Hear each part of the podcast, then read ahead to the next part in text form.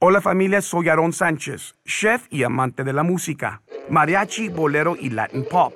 No todo en la vida es una elección clara, pero cuando se trata de mi desodorante, mi elección es clara. Siempre escojo el desodorante Gillette.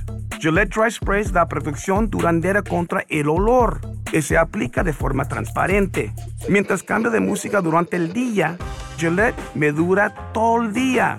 La elección es clara. Gillette, desodorante. Escarbando, un podcast de opinión conducido por los periodistas Gustavo Olivo y Fausto Rosario. Abinader manda opositores a hablar con organismos internacionales sobre economía de República Dominicana. Leonel dice volver al palacio con alfombra que le prepara Abinader. Caso Corrupción Medusa revela una organización Yanalain dirigía grupo criminal. Danilo dice que el pueblo llevará al PLD de nuevo al poder.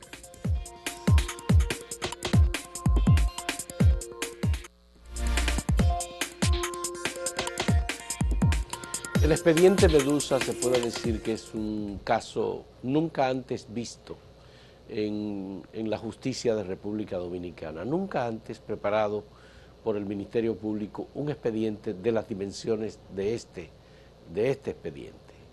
12.274 páginas tiene el expediente Medusa, en donde la acusación, solo la acusación, en el relato de los hechos delictivos cometidos por el grupo que encabezaba Jean Alain Rodríguez, hay unas 1.500, 1.700 páginas aproximadamente.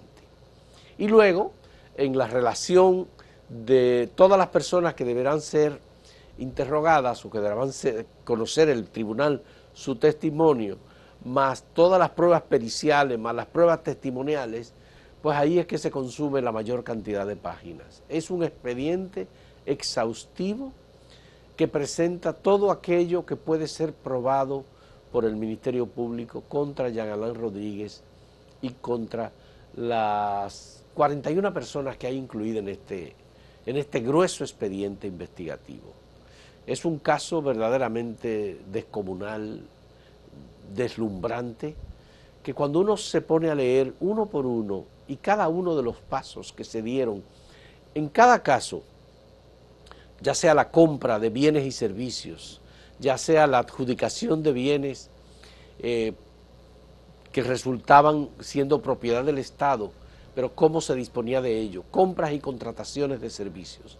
En todos ellos por lo menos por lo que dice el Ministerio Público, Jean Alain Rodríguez participaba buscando recursos para él y para los suyos. Obviamente que tenía que distribuir para poder recibir. Pero bueno, eh, yo creo que lo más grave en todo esto, eh, y, hay elementos ahí eh, fuertes, probatorios, eso se va a discutir obviamente en un tribunal, es que él va desde el CIRD, que fue el primer cargo que el presidente Medina le da, Señores, tener un cargo público que un presidente te nombre en este país eso es un privilegio, porque no todo el mundo, incluso los que hacen vida política, los partidos, tienen el privilegio de que el presidente los nombre un cargo importante. Él fue al CIRD, que ahí ya mucha gente tuvo interrogantes porque cuál era la vinculación de Jean Alain como con un sector que tiene que promover las exportaciones y esa cosa. Eso generó alguna duda, pero bueno, él estuvo ahí. Luego, ese mismo equipito que él tenía ahí, que era gente de amas a tomar, ¿eh? ¿eh? un querido amigo, lamentablemente hoy difunto, me narró cómo esa gente llegó al CIRD, que era casi expulsando de sus asientos a quienes estaban ahí, que venían de la pasada administración del presidente Fernández. Inaugurándose la administración del presidente Medina, esa gente llegó y casi fue empujones que sacaron a quienes estaban ahí. Ese mismo equipito, él lo lleva a la Procuraduría, gente que en su mayor, eh, la mayoría de ellos, eh, no tenía ningún tipo de vinculación con administración de temas judiciales, ni de Ministerio Público, ni de Derecho, ni de nada. ¿Y a qué fue? Hacer lo que sabían, negocios. Lo único que era negocio a costas de los recursos públicos, a costa de dañar la administración de la Procuraduría, con todas las escuelas que hoy se están conociendo. Una verdadera mafia enquistada en la Procuraduría, que Pero- además afectó a todo el Ministerio Público. Pero además, Gustavo, lo que hay aquí es que se inventan un programa de humanización del sistema carcelario Y bonito que le ponen el nombre, tú ves. para, para generar recursos. Y a los que participan del proceso, óyeme, solo en movimiento de tierra, en unas tierras eh, que utilizaron para la construcción de la Nueva Victoria, se llevaron más de 2 mil millones de pesos. Recuerda, Solo en movimiento de recuerda lo que decía nuestro querido y teni- Herman. Y teniendo el Estado, y teniendo el Estado, tantos terrenos y tantos lugares en donde se podía construir. Nuestro querido. Hanley Herman siempre nos decía que ahí era que estaba el meollo. el dinero en el movimiento Cuando se movía tierra y se hacían hueco, porque eso luego era difícil inspeccionarlo y hacerle una auditoría y decir si fue cierto o fue mentira, que se encontró una roca y que se encontró agua y que entonces por eso costó más. Eh, por eso es que eh, se hacen esas cosas, ¿no? Entonces, para la realización de ese programa de humanización del sistema carcelario, por todos lados hubo desfalco, por todos lados hubo aumento de los costos para el Estado. Obviamente era un programa que incluía inversión por unos 10 mil millones de pesos, aprobado por el presidente de la República, nada más que con una firma.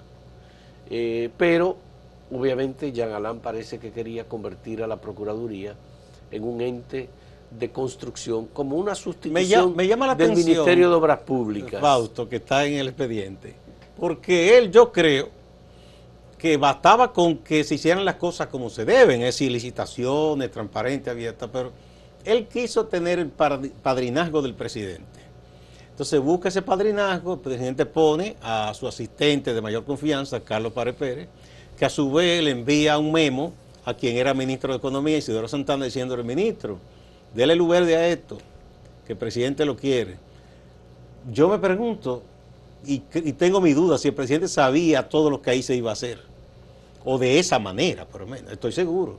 Y sé que, que Isidoro Santana no aprobaría nunca algo así si supiese No, lo que se iba a hacer de ninguna manera, ni el propio Carlos Párez Pérez. Pero además ahí están los testimonios de los constructores dando declaración en donde dicen muy claramente que el propio procurador lo llamaba para pedirle dinero, que necesitaba que le pagaran. Parece que es un hombre con- Entonces era todo sobre la base de que esto es para un proyecto político. Ciertos Es niveles decir, como de ansiedad, ¿verdad? Porque sí. en esas cosas lo- los mafiosos distinguidos lo que hacen es que envían a un tercero, pero es directamente hacia la diligencia de cobro. Directamente. Y entonces aquí hay muchas familias involucradas, Gustavo. Hay muchas familias involucradas. Yo creo que en el editorial de hoy de Acento nosotros mencionamos algunos aspectos que pueden ser, digamos, elementos de preocupación.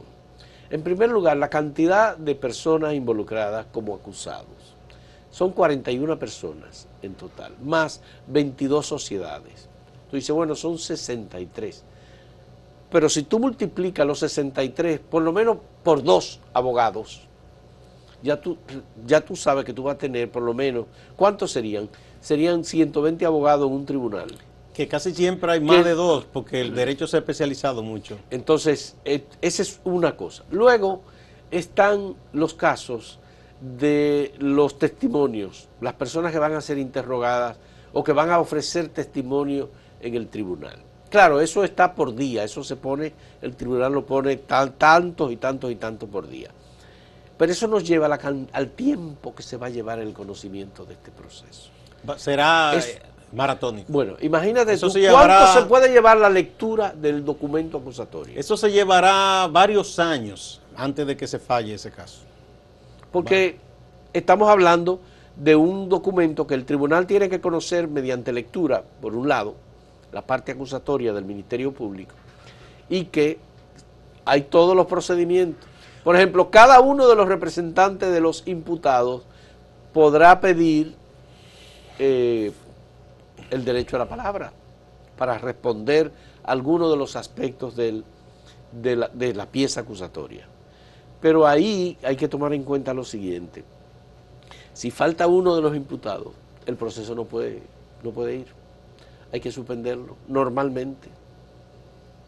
¿Por qué? Bueno, porque le dio COVID, Sí, porque sí, tiene sí. gripe. Y, y se Entonces- presentarán situaciones reales y otras inventadas para las famosas tácticas dilatorias. La otra cosa es no hay espacio físico. El tercer tribunal de instrucción que preside el magistrado Amaury Martínez no tiene espacio para tanta No, gente. pero eso sería lo de menos, porque hasta en el Estadio Olímpico se puede convocar. No, no, no, no. Eso se ha No. dado con otros casos, que buscan un espacio más amplio. Ahí no es que esté el problema, sino que, digo, no es problema, sino que hay que entender que no es una cosa que se concluirá de la noche a la mañana, porque hay gente que entiende que desde que se señala a alguien ya es preso que debe ir. Oh, pero hay gente diciendo que fusilen a Yalanán, pero ¿qué es esto? No. Aquí hay un Estado de Derecho, se supone.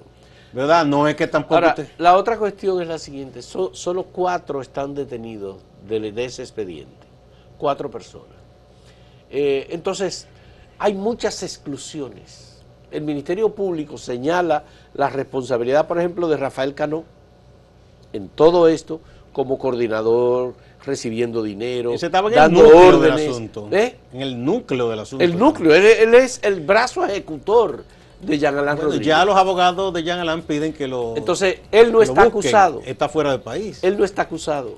Claro, él aparentemente se comprometió a venir al país y ofrecer testimonio. Vamos a ver en qué queda. eso. Entonces, igualmente hay otras personas que han colaborado con el Ministerio Público que ahora, por haber colaborado con el y Ministerio alguna Público... persona que sale en nombre de su razón social o su empresa, pero no la persona. Uno no sabe.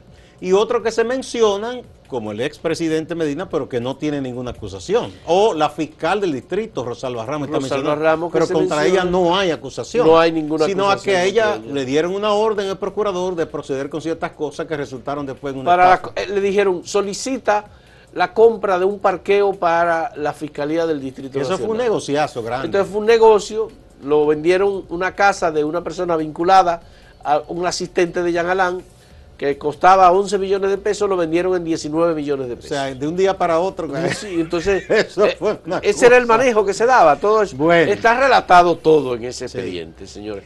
Claro, uno debe hacer el esfuerzo por, por conocer todo lo que hay aquí. Y el Ministerio Público describe con lujo de detalle.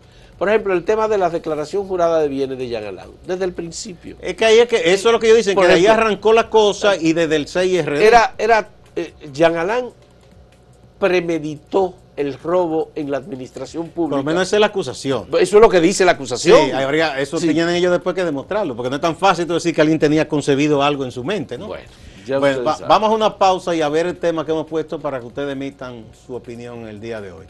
Le estamos preguntando eh, acerca del nombramiento de Miguel Seara Hatton, hasta hace poco ministro de Economía, ahora como ministro de Medio Ambiente y Recursos Naturales. ¿Usted piensa que es un nombramiento acertado, que es erróneo u otra consideración?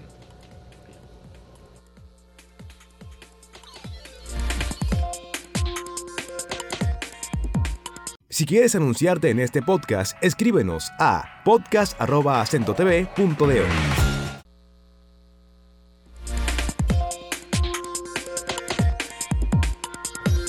Antes de pasar con otros temas, les invitamos a que ustedes nos hagan el honor de visitar la página de este canal, acento.do, acentotv.do. Una página renovada, nuevo diseño, más dinámico, más fresca, para que ustedes disfruten todos los contenidos, tanto en vivo como eh, en demanda, como dicen, los que están archivados, de este espacio, otro programa de entrevista, pero sobre todo todos esos eh, contenidos que hace nuestro equipo de gente joven que está al día con todos los temas, gente dinámica, para que ustedes disfruten de acentotv.do.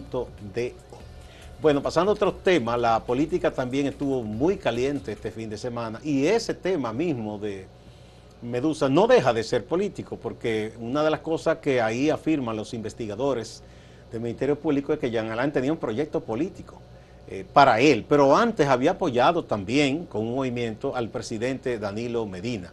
O sea que una cosa está vinculada a la otra. Pero el presidente Medina este fin de semana estuvo en San Francisco de Macorís prosiguiendo con las juramentaciones que hacen el PLD, que dice que ha crecido muchísimo, que tiene eh, casi 300 mil personas que ingresaron nuevas y que recuerden que el día pasado le lanzó cierto ataque sin mencionar su nombre a Leonel Fernández y a Fuerza del Pueblo diciendo que habían unos padrones por ahí, pero que eso eran listas de, de nombres, que no eran reales, que el PLD sí está creciendo con personas reales. Y Leonel Fernández este fin de semana, también sin mencionar el nombre de Danilo, le respondió diciendo, no, no, no, aquí hay personas, aquí no hay fantasmas.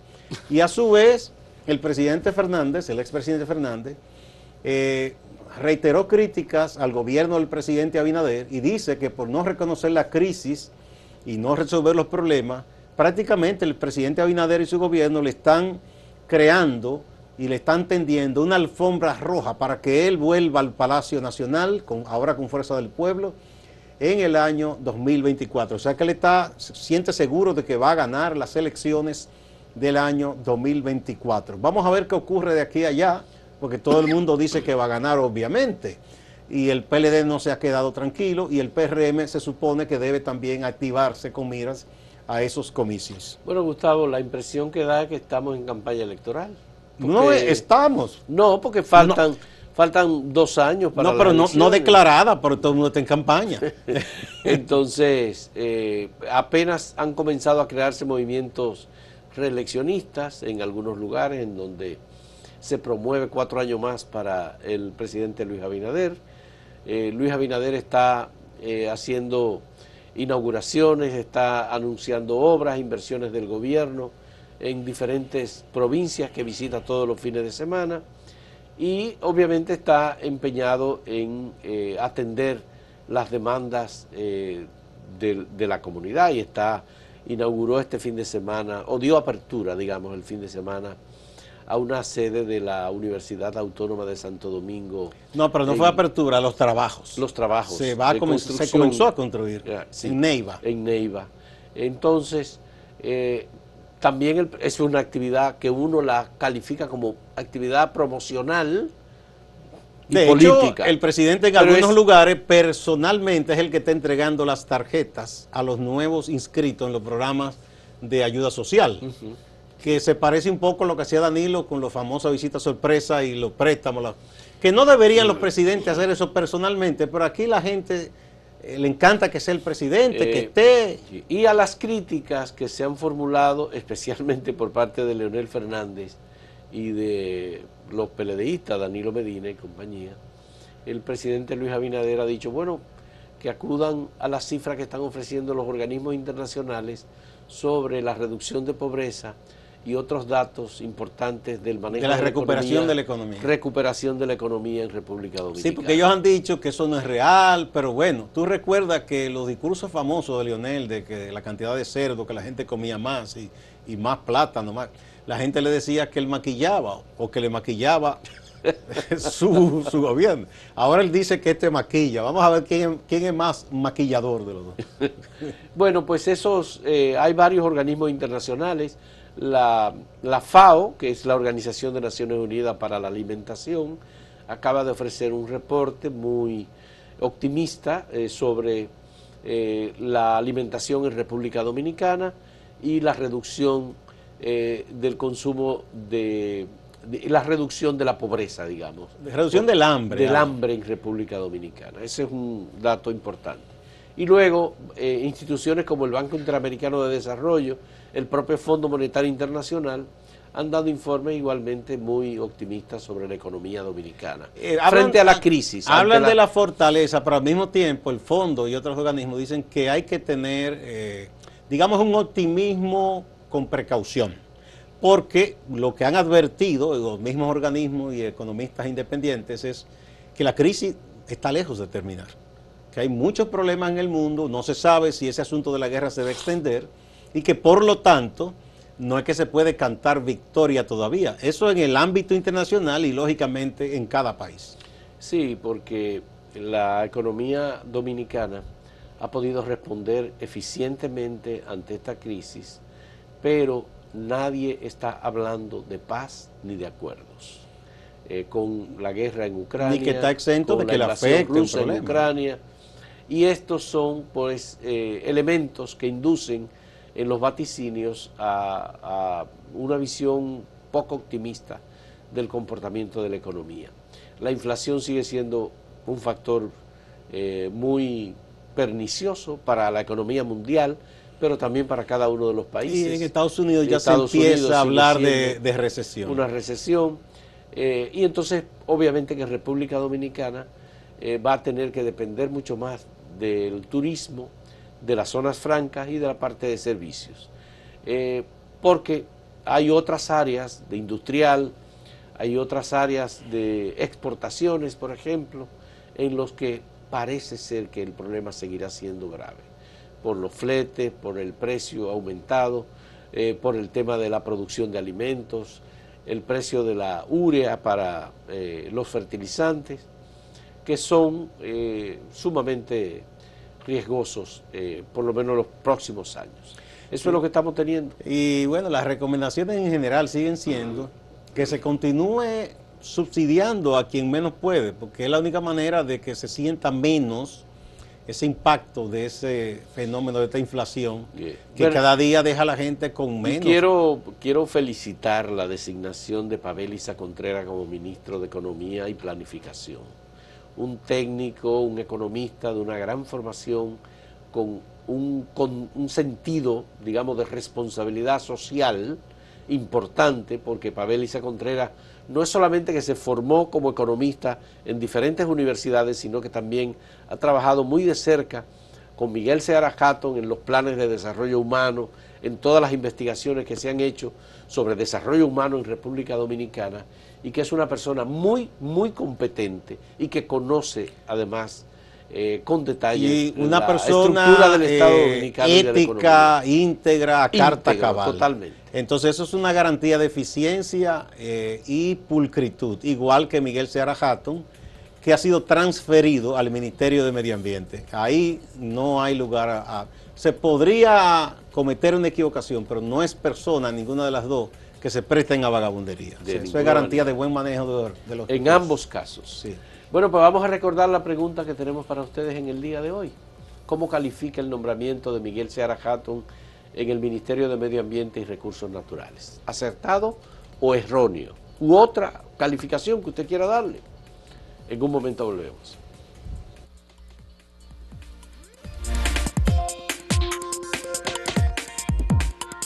Síguenos en redes sociales, arroba acento diario y arroba acento TV.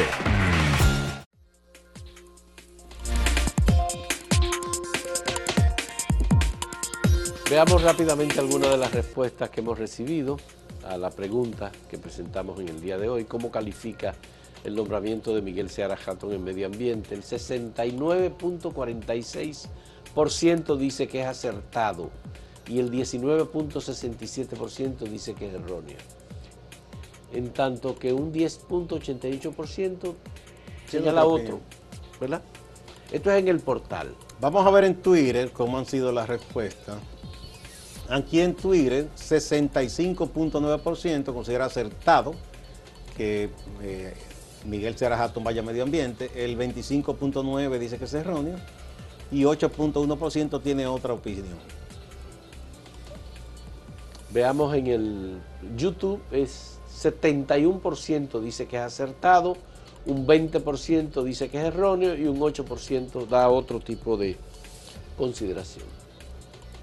Estas son las opiniones eh, contabilizadas. Aquí tenemos a Maurice Mendoza Frías, a quien saludamos, que es fijo con nosotros. Dice, Seara Hatton es buen economista, serio y bien preparado, pero este Ministerio de Medio Ambiente no es su área. Pero le deseo muchos éxitos y que cumpla con la ley y defienda los recursos naturales.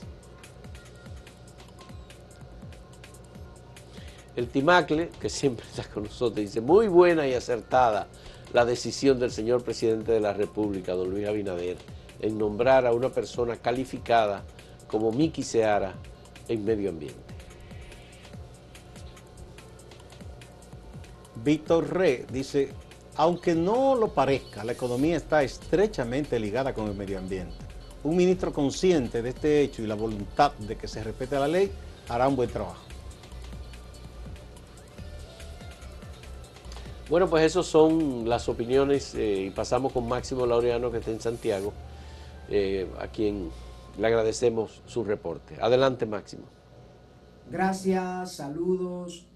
Una de las figuras que se pensó para defender, garantizar los derechos de ciudadanos y ciudadanas en la Constitución del año 2010 fue justamente el defensor del pueblo Pero en sentido general, la población no conoce mucho de esa figura. Por eso se está haciendo un trabajo para que se conozca de qué se trata y cuál es el rol del defensor del pueblo. Así lo afirma Pablo Ulloa, representante de esa institución, quien estuvo en Santiago reunido con algunas comunidades. Justamente la, gobernación de Santiago convocó a una serie de líderes comunitarios, de de vecinos, para fines de poder interactuar con ellos y ver su realidad y sus necesidades sobre la base de una conferencia, pero al mismo tiempo un mecanismo de preguntas y respuestas que puedan ayudar a entender el rol del defensor y que el defensor tenga un vínculo directo con los comunitarios y con las personas de base. La agenda de Pablo Ulloa, defensor del pueblo en Santiago, también incluyó una actividad en la Plaza Valerio en la que estuvieron presentando la constitución animada a decenas de niños que participaron allí con sus padres. La Policía Nacional en la Dirección Regional Cibao Central nos habla del apresamiento de Osiris García Delgado Caraballo, una persona a quien se le habrían incautado varias armas de fuego, pero además tenía en su poder camisetas, gorras y otros elementos con la identificación de la Dirección Nacional de Control de Drogas. Alejandro García Ramírez, vocero de la institución en esta zona, habla del caso. Al momento de la detención del nombrado Osiris Rafael Delgado Caraballo, de 30 años de edad, residente en la comunidad El Crucero del municipio de Jarabacoa, se le ocuparon cuatro armas de fuego, entre ellas tres pistolas y una escopeta calibre 12, así también tres chalecos antibalas, pertrechos militares con insignias de la Dirección Nacional de Control de Drogas, DNCD, utilizadas en asaltos y atracos según los datos preliminares. La defensa civil en Santiago aún no descarta la búsqueda del mensajero del área empresarial Miguel Ángel Frías, quien según las autoridades se habría lanzado del puente Hermanos Patiño al río Yaque del Norte la madrugada del pasado martes 5 de julio. Dice Francisco Arias, quien representa la defensa civil a nivel local, que no se ha descartado la búsqueda, que se mantienen en el rastreo de toda la zona donde se cree pudiera estar el cuerpo, pero que aún no tienen resultados positivos en este sentido. Distante pero pendiente, actualidad y objetividad desde Santiago. Siga con la programación.